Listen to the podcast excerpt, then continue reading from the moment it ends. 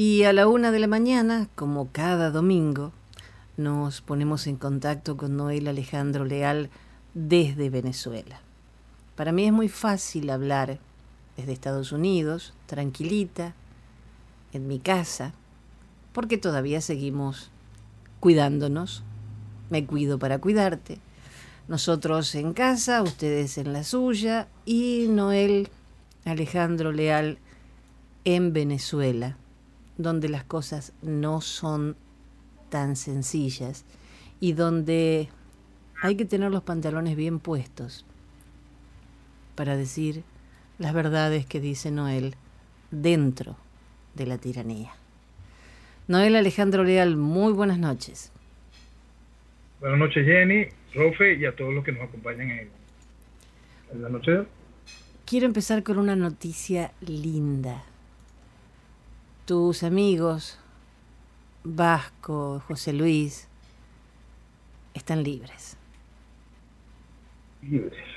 Libres, libres nuevamente, ¿no? Porque en el caso particular de, de Vasco y José Luis, en los últimos 6, 7 años han sido dos, periodos largos de secuencias de tortura. Inexplicable en el periodo, en el caso de Vasco, el tercer periodo largo de prisión eh, con su secuencia de torturas. Mira, gracias a Dios están de nuevo libres y de nuevo por, con, en la calle y con ganas de, de, luchar por Venezuela. Hay una cosa que es muy interesante, pues estamos hablando de estos tres periodos de prisión y más allá de, de, cómo se obtuvo esta libertad en específico, por la cantidad de necesidades políticas que tiene el gobierno y, y, y, la herramienta que encontraron, que es esta, este, esta, cosa, este tipo de insulto para de indulto para permitir la liberación. Este, eh, en estos tres periodos de, de, largos de prisión de Vasco, nunca ha habido juicio, nunca se ha podido culminar un juicio. Siempre ha habido una libertad por archivo judicial, por cualquier cosa, pero nunca se ha podido probar nada de lo que le han culpado y eso se, se hace tan tradicional cuando se logra la judicialización de la política. La judicialización de la política es algo que, que tiene que alertar a todo el mundo. Y, vamos, y déjame, si me despego de una vez del caso de Vasco y José Luis, para pintar este panorama en grandote, eso de la judicialización de la política. Porque lo que estamos viendo en Argentina con la reforma que introdujo Cristina Kirchner, y lo que vimos esta semana, que motivó una serie de protestas en Argentina, es parte de ese proceso. Este, y ese proceso logra hacer que quede la justicia como herramienta de la estructura de gobierno de manera formal. Y ese mismo proceso, podemos ver la fotografía en España. En España está, viene una reforma judicial muy grande, este, impulsada por el PSOE y por Podemos, y la gente estaba analizándolo creyendo que solo esto es para ocultar la trama de lo que es la caja B de Podemos y uno que otro escándalo de corrupción. No, forma parte de ese mismo esquema, judicializar la política y tener después esa herramienta. Cuando tú tienes el control del aparato de justicia, se llega a este tipo de situaciones.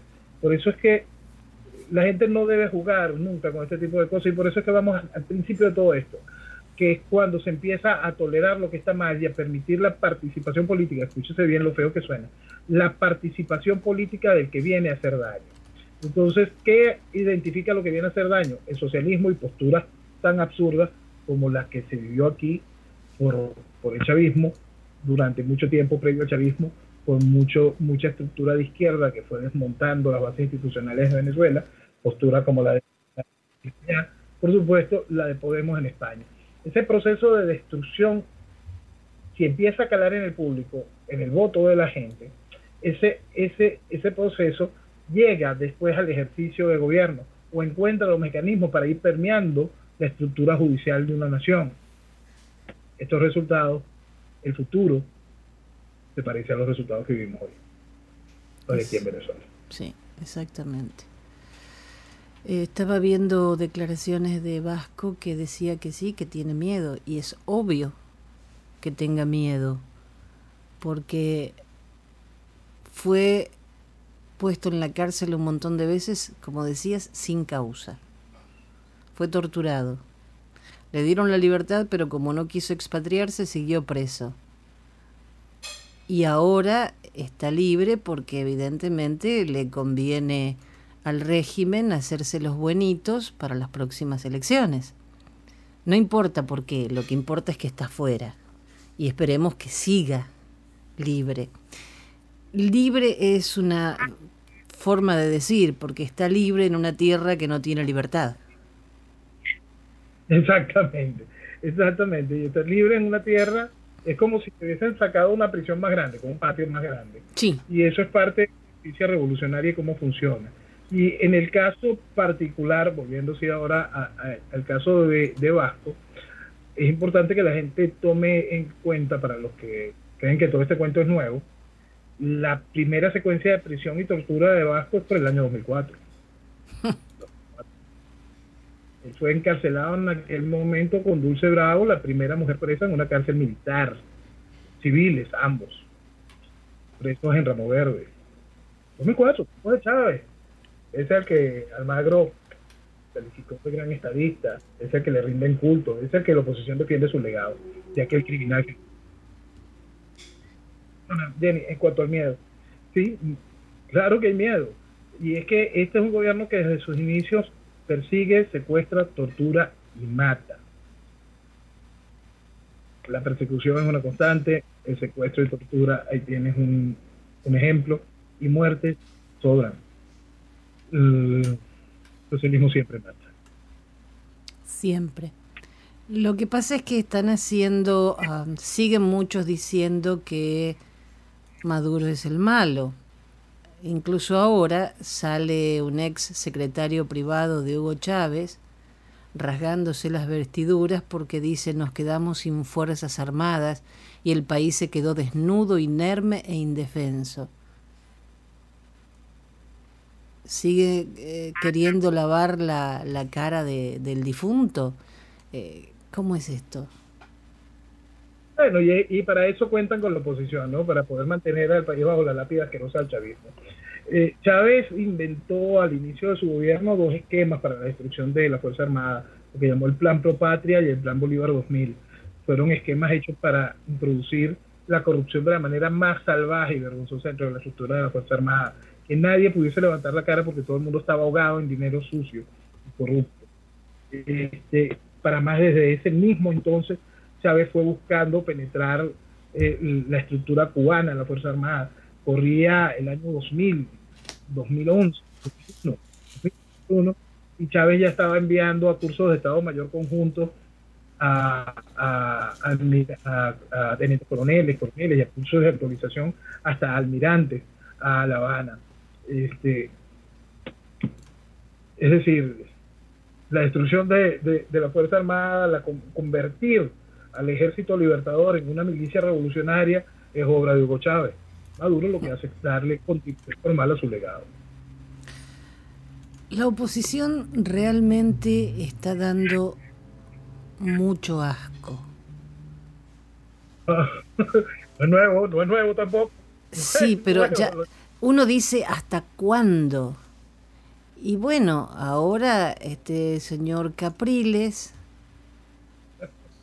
pide retirarse porque él cree que la elección libre que va a presentar este señor Maduro es lo mejor para seguir adelante.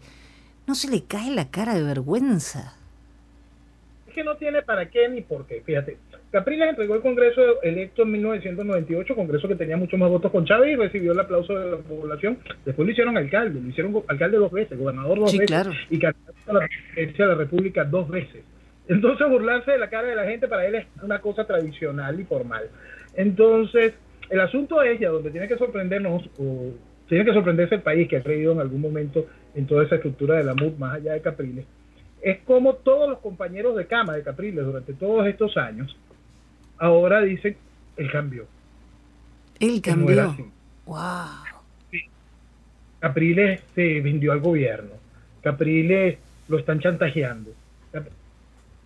Desgraciados, si todos ustedes hicieron posible la destrucción de esto, aquí no ha habido nunca vía electoral. Y la vía electoral que propuso Capriles, la vía electoral que ya venía de los tiempos de Rosales, la vía electoral que vino después del fraude inmenso de la de la de la de, la, del fraude del, del, referendo revocatorio del año 2004 le hicieron todos todos fueron partícipes de esa desgracia entonces ahorita venir a decir no Capriles ha marcado una diferencia la destrucción de la unidad mira eh, la gente tiene que terminar de comprender que aquí no es un problema de unidad ni es un problema electoral ni es un problema constitucional. Aquí lo único que hay es socialismo y colaboracionismo. Nada más. No aquí en 20 años de destrucción de Venezuela de una manera tan impresionante sin la colaboración y la acción conjunta de gobierno y oposición. Dejen de mentirse. Pero Capriles no está inhabilitado, él no puede ser candidato a nada.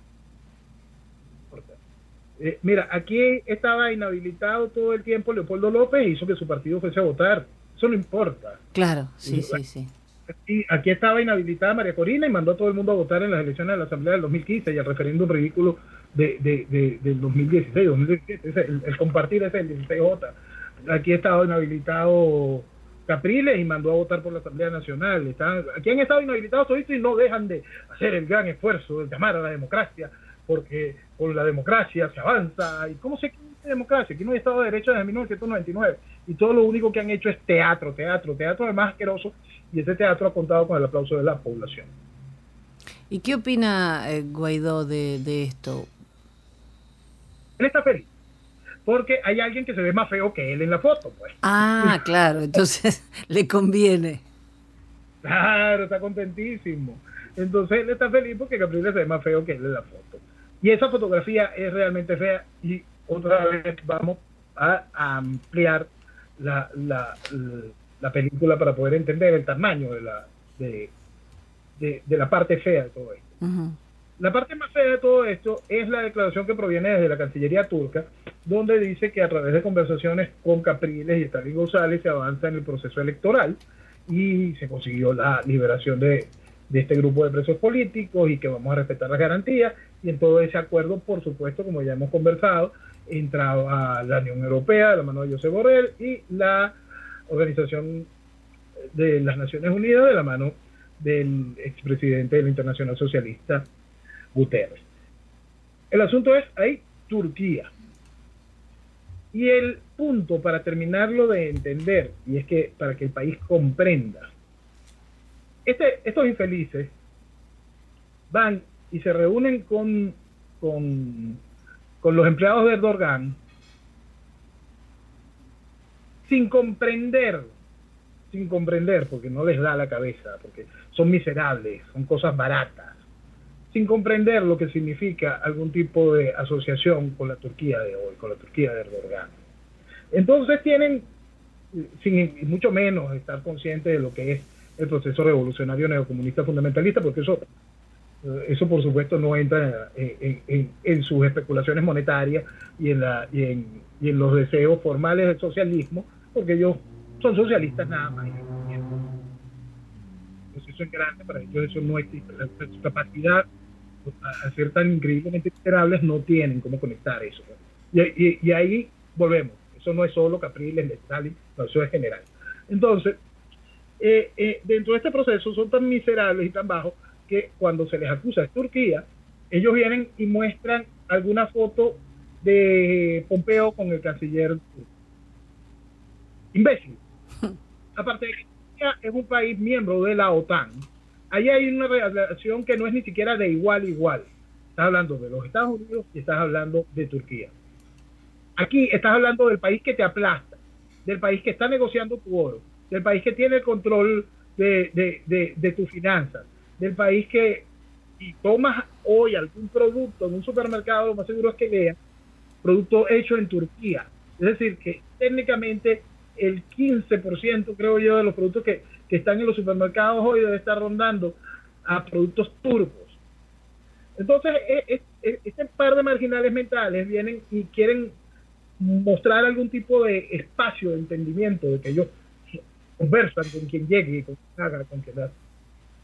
Mira, Jenny, han puesto al país en la picota. Y por eso hasta el guiado está feliz porque él se ve mejorcito en la foto, en una foto tan increíblemente asquerosa como esa. Lo cierto es, a todo esto, que el país tiene que terminar de entender que todos esos son lo mismo, porque todos hicieron posible desgracia haciendo que el país participara voto a voto, consolidando esta realidad.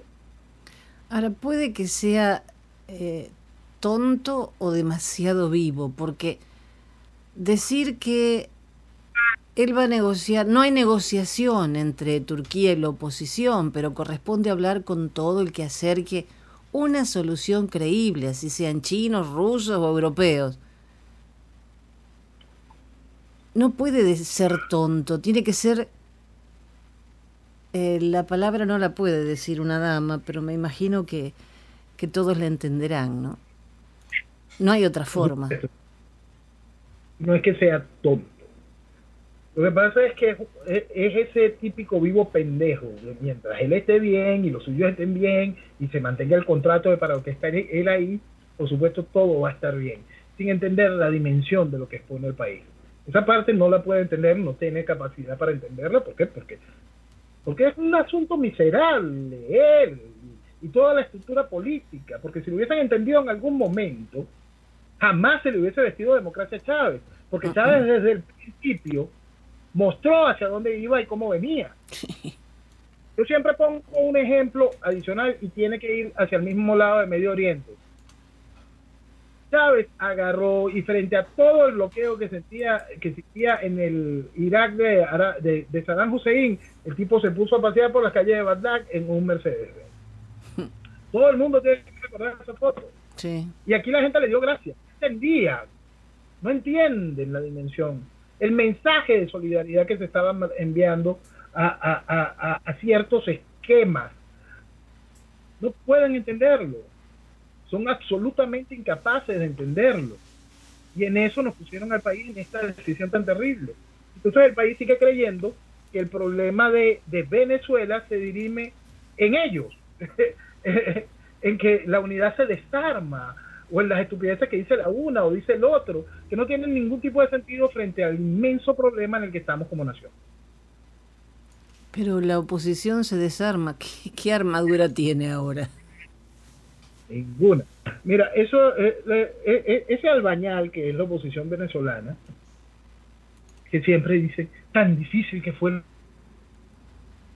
es un festival de pendejadas que no tiene ningún tipo de razón de ser ni nada. Es un festival de cascarones vacíos que eran apoyados por una población que tiene un sentimiento de desesperación por salir del gobierno.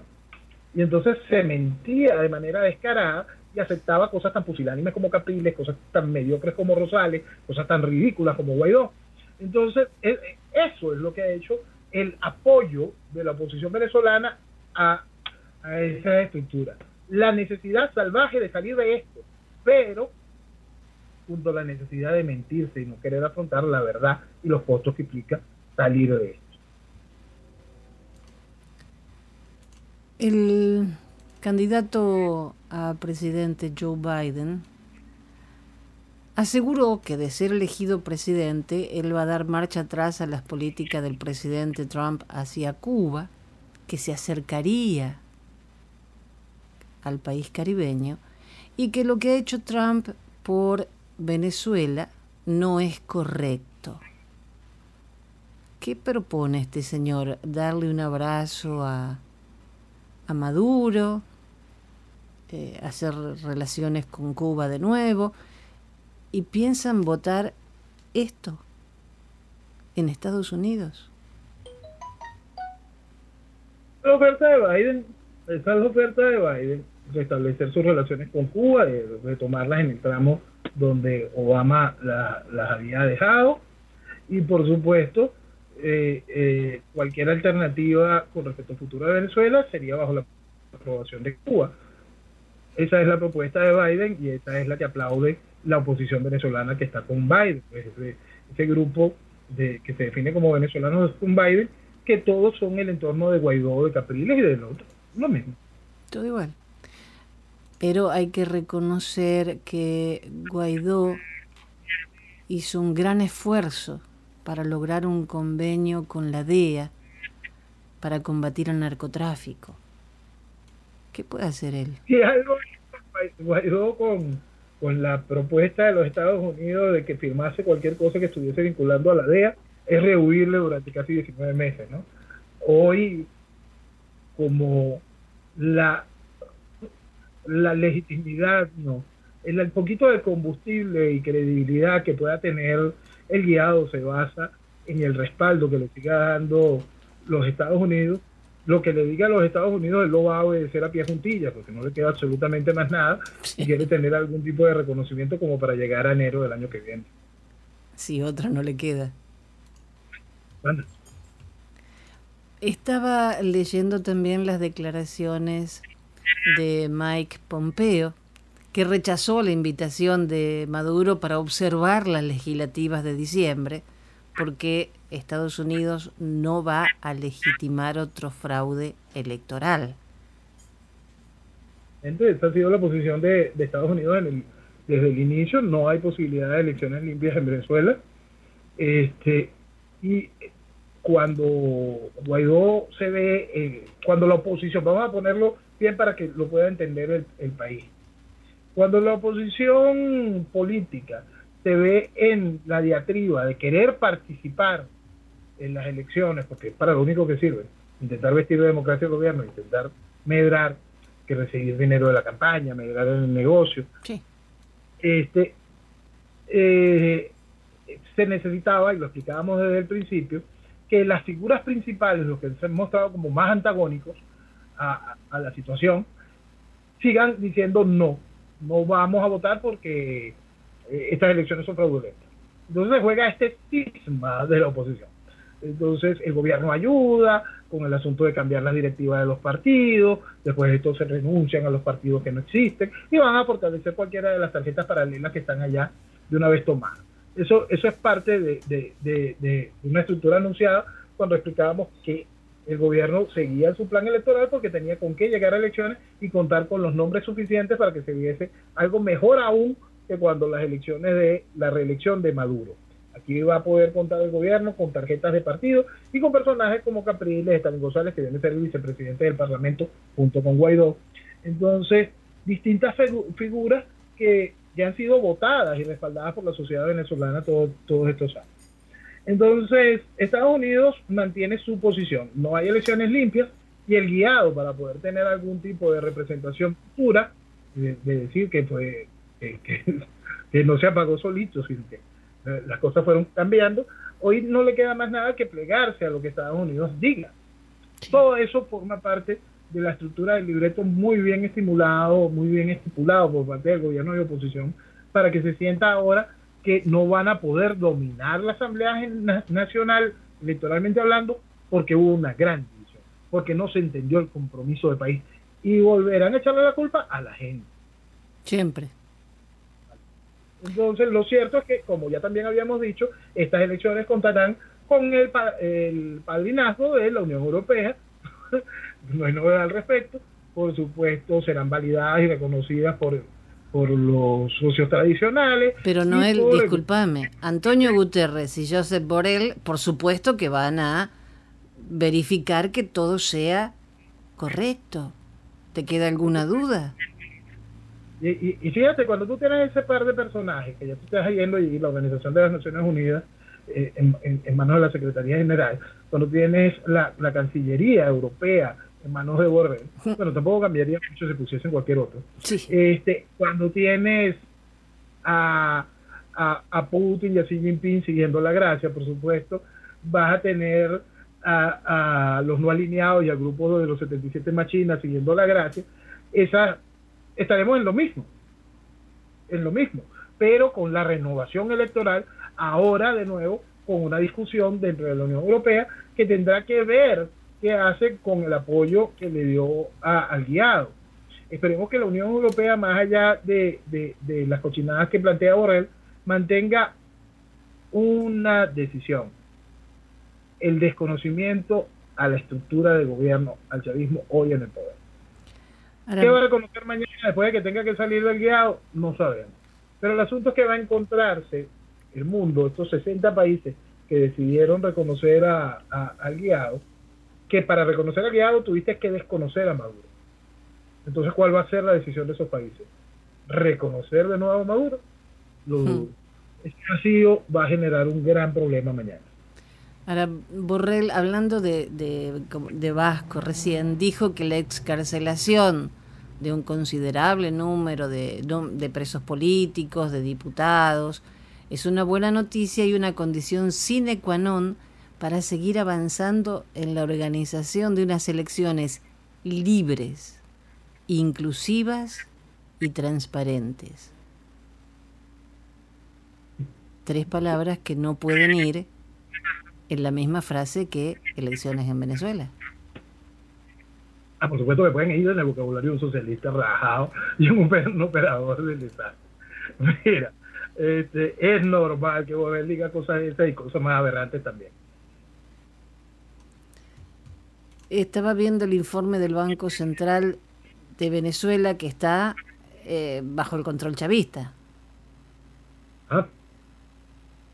Entonces, si ellos admiten que la inflación llegó al 491.9%, ¿a cuánto ascendió? Bueno, vamos a ponerlo en puntos interanuales, porque son más fáciles de, de, manejar por la porque la mentira se, se, se, ve en un espejo, ¿no? Para poderla doblar. Ellos reflejan ahí mismo una inflación interanual interanual de 2.300.000. Lo cierto es que la Asamblea Nacional, que tampoco son datos para creerle, porque también cuidan mucho al gobierno, simplemente hace dos meses expuso que los números del USB, 2.300 y tantos ciento de, de, inflación, y los números que presentó la Asamblea Nacional, 4.000 y tantos por ciento. Entonces, ¿Cuál es la realidad? La realidad es mucho peor y la vivimos todos los días, cada uno que necesita ir a, la calle y tener productos de consumo diario, alimentos. Lo vive todo el mundo. ¿Qué te digo yo entonces de consumos naturales para la vida? Que empiece a comprarse un vehículo, que empiece a tener vivienda y que empiece en poder enviar a sus hijos a un liceo. Dentro del mismo desastre de la economía venezolana, el gobierno aprobó, y uno se viene enterando de esto a través de un portal de, noticias cubanas, que eh, los colegios privados podrán tasar y aceptar dólares para el pago de las mensualidades. Entonces, el gobierno tuvo que admitir que el Bolívar no es ningún tipo de referente y que los colegios privados procedan de manera abierta a utilizar el dólar como referente y forma de pago este, dentro del mismo caos que vivimos en, la economía venezolana, el salario mínimo base, es decir, lo que cobra un pensionado y la base del salario mínimo, esta semana fue un dólar setenta y tantos centavos para el mes. Para el mes. No sé qué decirte realmente. Para el mes. Seguimos. ¿Qué pasa que Rafael Ramírez está escribiendo tanto y está hablando tanto? Un grave error de Chávez que apoyáramos a Maduro. ¿Qué le pasa a este hombre que ahora se le dio por, por hablar? Quiere, quiere ser la figura del chavismo originario. El chavismo originario ha sido refrendado por la oposición originaria en el mantenimiento, el mantenimiento del legado del comandante. Entonces, él quiere llevar esa, esa, ese título, tiene con qué comprarlo, pues, tiene para pagarlo, con, con favor, ¿no? Que destruiste a PDVSA, ¿no? Tienes muchísimo dinero para poder comprarte la posición que tú quieras, quiere comprarse el, el, el ser el portaestandarte del legado de Chávez y quitárselo a su, a su camarada y hermano de lucha, Nicolás Maduro. Ah, ahora me quedó claro, así sí. Ah, Dios mío. Por favor. Entonces, em, no me quedó claro lo de la DEA. Eh, no va a pasar nada. Mira, no creo que la DEA esté interesado, como, como lo hemos dicho en, todo este tiempo, en hacer absolutamente nada real en territorio venezolano hasta posterior a la reelección del presidente. Entonces, si es un paso importante para las libertades que va a necesitar los Estados Unidos en, su oportunidad de, realizar algún tipo de operación en Venezuela, que quien es reconocido como, como gobierno haya autorizado la presencia in situ de un organismo como la DEA. Entonces, eso va entrando en el expediente de las facilidades lógicas que necesitarán los Estados Unidos mañana. Con respecto al petróleo, Venezuela está junto con PDVSA y ENI están tratando de transferir petróleo de la instalación eh, que quedó inactiva. La empresa italiana Eni, ¿también está metido Italia en esto? Sí, eh, el chavismo generó, cuando destruyó el chavismo, lo que era el proceso de la apertura petrolera venezolana que iba a llevar a Venezuela a la producción de 6 millones de barriles y a la producción de cualquier cantidad de barriles en orimución fuera del control del cartel de, de la cartelización de precios del OPEP. Este, cuando Chávez decidió destruir todo eso, al tiempo de darse cuenta de que, de que por más que destruía destruía, no se acababa, la industria eh, eh, no, lograba terminar con PDVSA, decidió fracturarla, ¿no?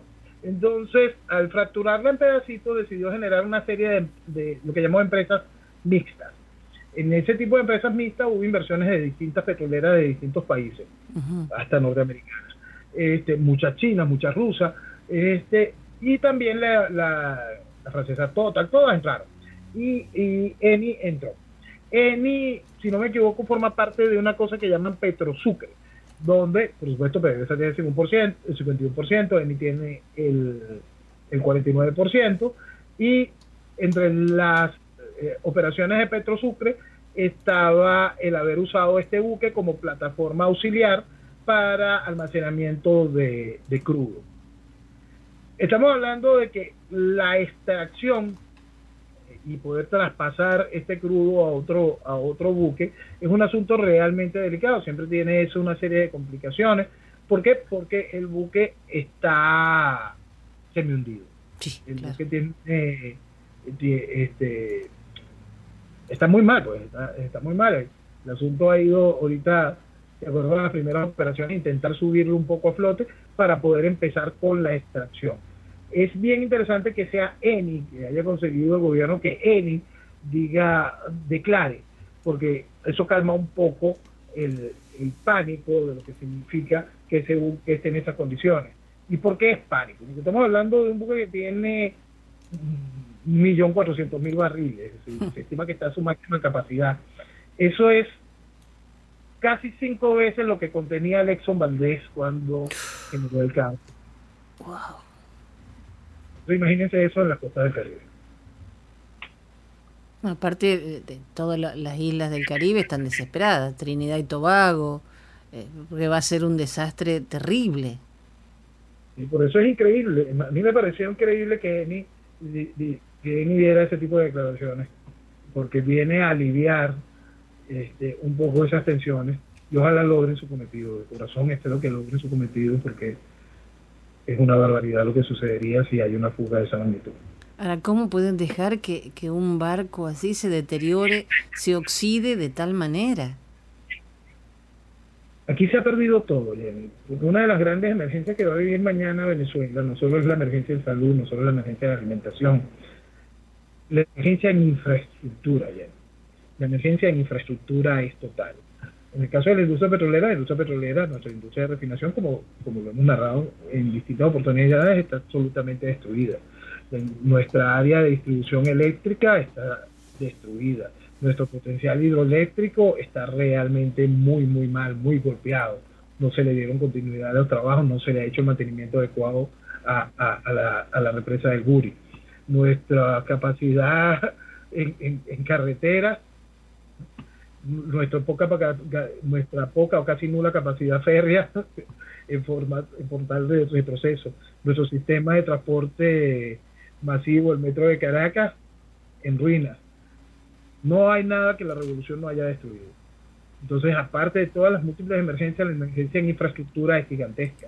Y ahí es cuando pasamos a la otra parte de que si bien en Venezuela siempre ha estado todo por hacer, ahora es mucho más lo que hay que hacer, por eso es que Venezuela como unidad territorial, con un marco jurídico correcto, donde la ley imponga y el orden se imponga, y bajo las leyes de la libertad de mercado, Venezuela es el mejor negocio del planeta. La respuesta está sencilla, extraer el socialismo y darle a Venezuela su oportunidad para que se desarrolle con orden, justicia, libertad, de la lógica de un país, es decir, lejos del socialismo. Para colmo, eh, un tema que casi pocas veces mencionamos porque es demasiado triste, ¿no? Lo que está pasando con el coronavirus. Eh, cuando hablabas de que no hay infraestructura, los hospitales también están destrozados. Hay agua en los hospitales. Agua. No hay agua en los hospitales.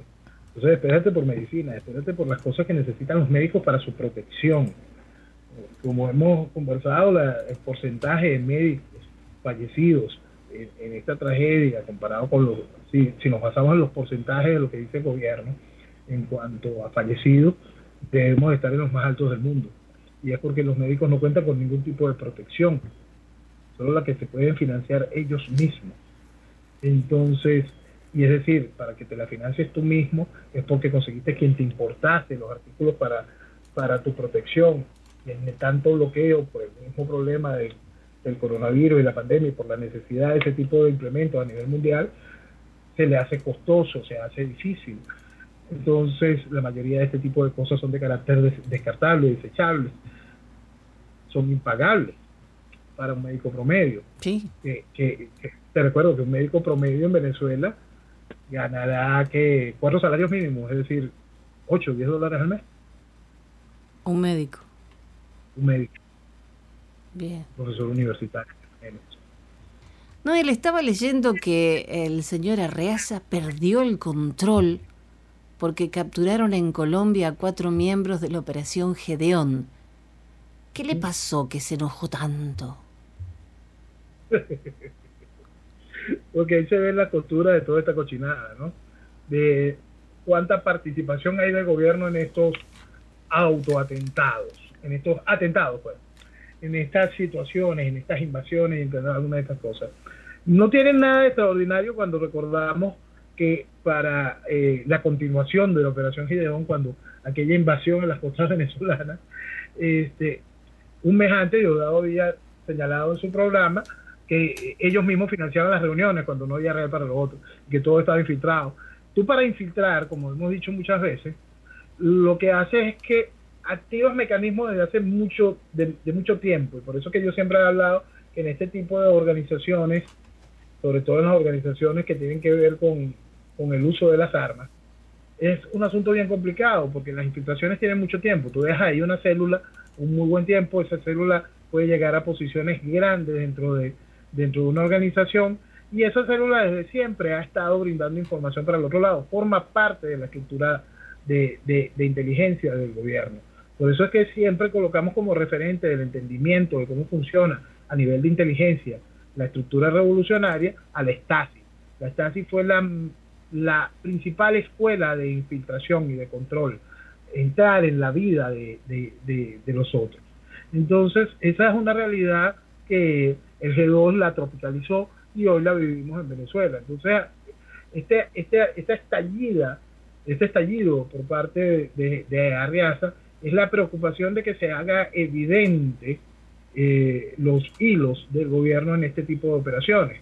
Eh, mm. Interesante que para la captura de, de, estos personajes, la información que recibió la policía colombiana fue vía FBI. Y los eh, personajes estos arrestados, ya algunos tenían un proceso abierto en Estados Unidos por delitos de fabricación, tráfico y porte de armas, municiones de uso restringido, de uso privativo de las Fuerzas Armadas y entrenamiento para actividades ilícitas, nada más. detalles. Sí. Este, y ahí hay de todo, Jenny, ahí hay de todo. ¿Por qué? Porque cuando se entra en esos espacios de este tipo de movimiento de, fichas a nivel de, de, inteligencia, hay un momento en que ellos no se dan cuenta de que, de que tú trabajas para cuál de la Aquí al principio de, de la cantidad de infiltrados que ponía el gobierno, este, se confundían, ¿no? Y entonces la inteligencia militar de repente ponía preso al infiltrado que tenía la DICIP. Y, y eso sucedió muchísimo durante los primeros años de, de, la estructura de gobierno. Por supuesto, eso debe estar todavía sucediendo este, frente a los intereses de los distintos grupos del gobierno por quedar bien con las altas alturas de, del régimen y de la revolución. Pues. Entonces ese tipo de confusiones dejan cabos sueltos y preocupaciones como la que tiene Riaz. También hay una mujer, eh, Yassi Alexandra Álvarez, que era la persona de confianza de don Cliver Alcalá. Persona de confianza de Cliver Alcalá, sabemos ya todo el historial de Cliver Alcalá y también es supuestamente pareja de, de Jordan Grudó, el, el mercenario con el cual firmó el contrato Guaidó. Entonces... El que está prófugo. Mira, yo no sé si él está prófugo. Yo lo que sé es que de manera clara el representante de Guaidó estuvo en una reunión con él y se plantearon una cantidad de fantasías estúpidas por demás que, que, que, dañan mucho la, la, la idea de quien quiera ayudar de verdad a Venezuela, porque cualquier persona afuera con real capacidad de poder, influencia política, que quiera ayudar a Venezuela, le hacen nada más un pequeño resumen de esas actuaciones por parte del liderazgo político del país, ese que está respaldado por los 60 países, eh, es como para salir corriendo, ¿no? ¿Por qué los funcionarios de la Policía Nacional Bolivariana se roban las matrículas de los vehículos que están haciendo esas largas colas para cargar gasolina? ¿Para qué les sirven? Para poder cargar gasolina. para poder oh. cargar gasolina. O sea que si yo estoy haciendo una cola de dos días y llego y no me doy cuenta que me robaron la placa, ¿no puedo cargar? Puedes cargar. No importa si tú muestras tu carnet de circulación porque la placa evidentemente está en otro vehículo, en el vehículo que se llevó, eh, eh, que se lo robaron. Oh. No, y eso no está haciendo solo en las colas de gasolina, ¿no? Eh, mira, ahorita quien deje su carro estacionado en la calle corre el riesgo de que suceda eso. Van y te roban tu placa porque con la placa puedes ir de nuevo a, a echar gasolina si estás dentro de los esquemas de subsidio del gobierno. Pues tienes tu, tu acceso a los 120 y tantos litros al mes y eso les ayuda. Entonces, si tú te, te robaste cuatro placas, imagínate, puedes hasta negociar gasolina. Ah, no, no se me ocurrió para qué podía ser, ahora me queda muy claro. Mira, el problema es cuando tú estableces políticas de controles, cuando tú estableces una política de hambre, cuando tú estableces una política del más fuerte, cuando tú estableces una política donde la ley no existe, esos son cosas total, absolutamente naturales en cada uno de estos esquemas. El socialismo animaliza. Para animalizar generas todo este tipo de caos. Y entonces encuentras eso. Encuentras que hasta fuerzas policiales, para poder completar el salario que le tienes reducido y de mentira, tienen, se, se encuentran la posibilidad de hacer ese tipo de negocio. Me robo una placa, voy con otro carro, me llenan el tanque, vacío el tanque, vendo la pimpina. Y la pimpina la vendo en dólares a precio internacional, ya sí. Sí, claro. Wow. Los es propio del socialismo animalizar. Destruye, de las mil y una maneras. Sí, por supuesto. Los militares le pidieron ayuda a Padrino López ante la crisis de coronavirus en el ejército ellos tampoco tienen lo necesario para cuidarse? Tampoco, tampoco. No, eso, eso es general. Eso es, eso es general. Aquí, mira, Jenny, Venezuela está destruida. No es que, ah, sí, se salvaron los militares, porque no, no, no, Venezuela está destruida. Ha habido hambre, dígame, los cuarteles en frontera, hambre en serio, pasan los soldados. Eh, aquí existe, por supuesto, igual que en, la, en el mundo civil, un estrato, una, una camarilla, la, camarilla de los que están muy bien conectados con el gobierno, existe en el mundo militar, pues en el mundo militar eh, la, podredumbre se nota más porque es un sector cerrado, es un coto cerrado, es, es uniforme, y ese que viene y extorsiona, y cada una de estas cosas que van marcando una huella.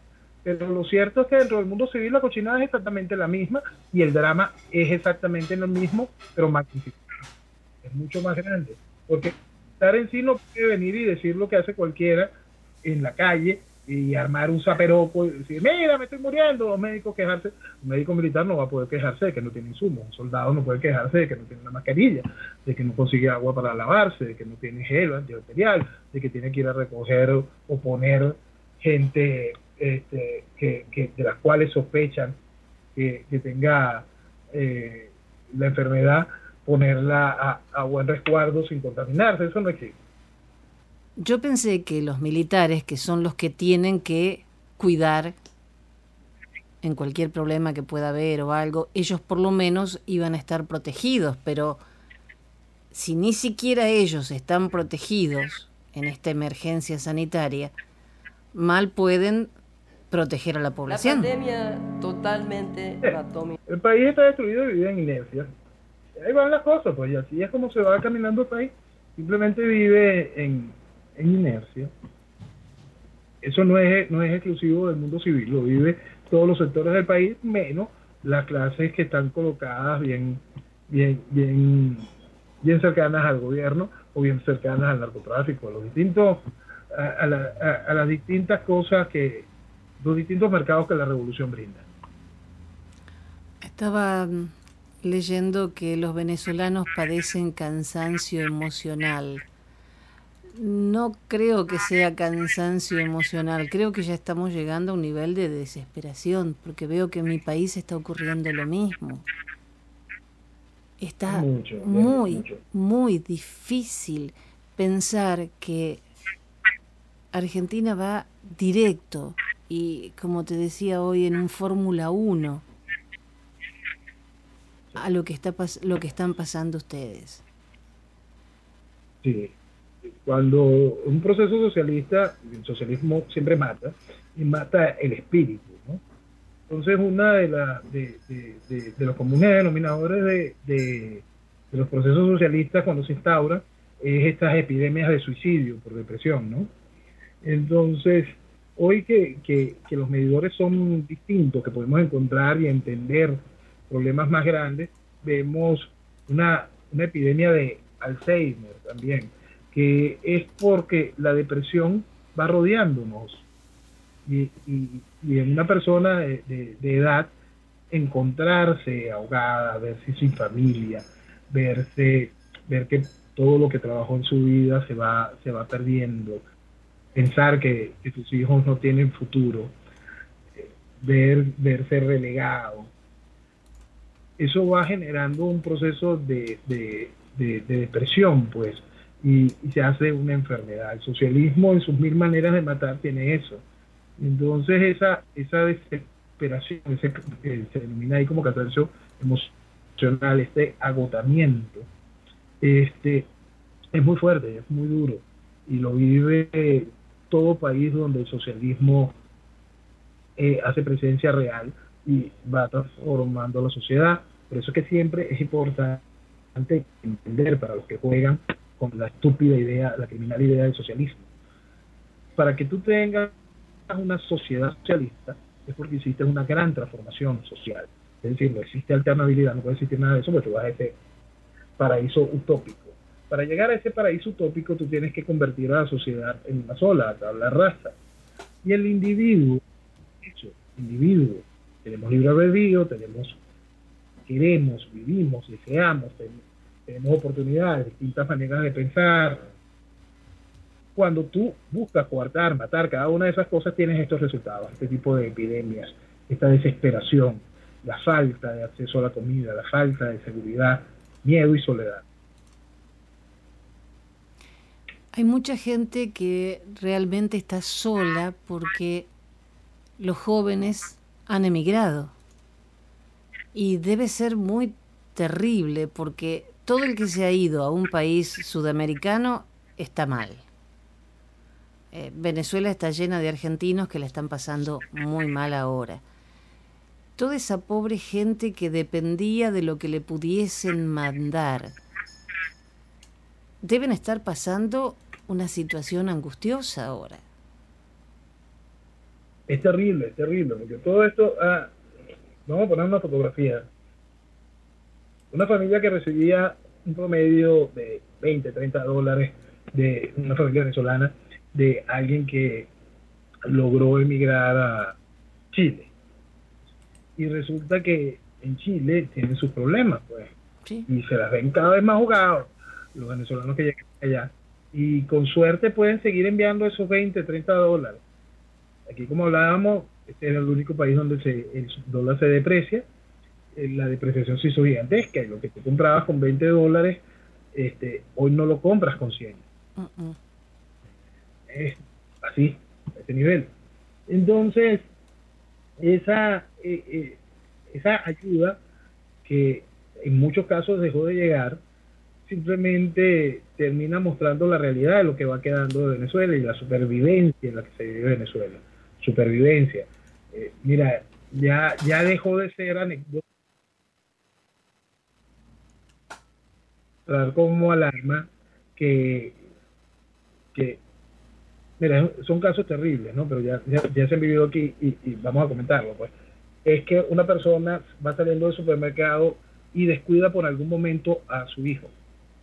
Bueno, el hijo te lo secuestran para cambiártelo por las bolsas de comida que llevas en la mano.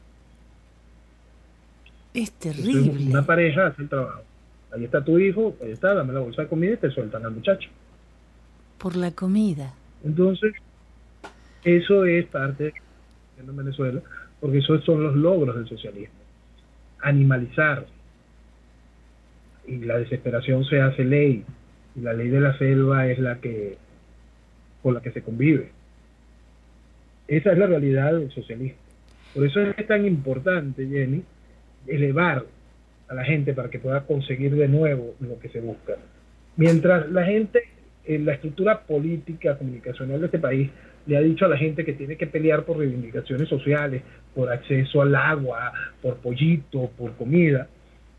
Le mataron la idea de pelear y principios, por consecución de la libertad, por consecución de poder hacer real la esperanza de vivir en esta tierra tan impresionante como Venezuela y poder crecerse, crecer y desarrollarse. Entonces, si algo tenemos que hacer con la gente es elevarla para que entienda lo que vale y la oportunidad que le están robando te están robando la vida. Eso es el socialismo, esa es la revolución. Entonces, la gente, si hay algo que tiene que convertirse en motor de cada, venezolano que tiene la oportunidad de conversar con algún otro, es recordarle que nos están robando la vida. Que no es que no tengas acceso hoy o que no te dieron la pensión o que es que te están robando la vida. Y para poder vivir la vida necesitas recuperar la libertad, necesitas extraer el socialismo. Cuando se entienda y se identifique que toda esa estructura de gobierno y toda esa estructura de oposición ha hecho posible esto, porque toda es socialista, allí podremos empezar a mandar los mensajes adecuados para la recuperación de Venezuela y parar esta animalización de la sociedad. Noel, pocas veces, casi nunca, escucho hablar de la libertad. Siempre escucho hablar del hambre, de la falta de gasolina, pero el único que habla de el hambre de libertad es Noel Alejandro Leal. Sin eso no hay nada.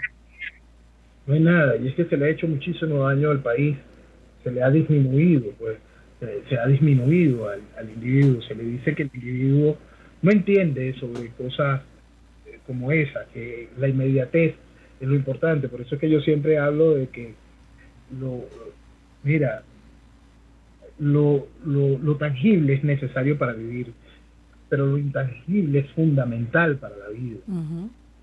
Vida, honor, orgullo, libertad, la posibilidad de crecer, la, la oportunidad de tener seguridad. Cada una de ese tipo de cosas están lejos de cualquier esquema socialista. ¿no?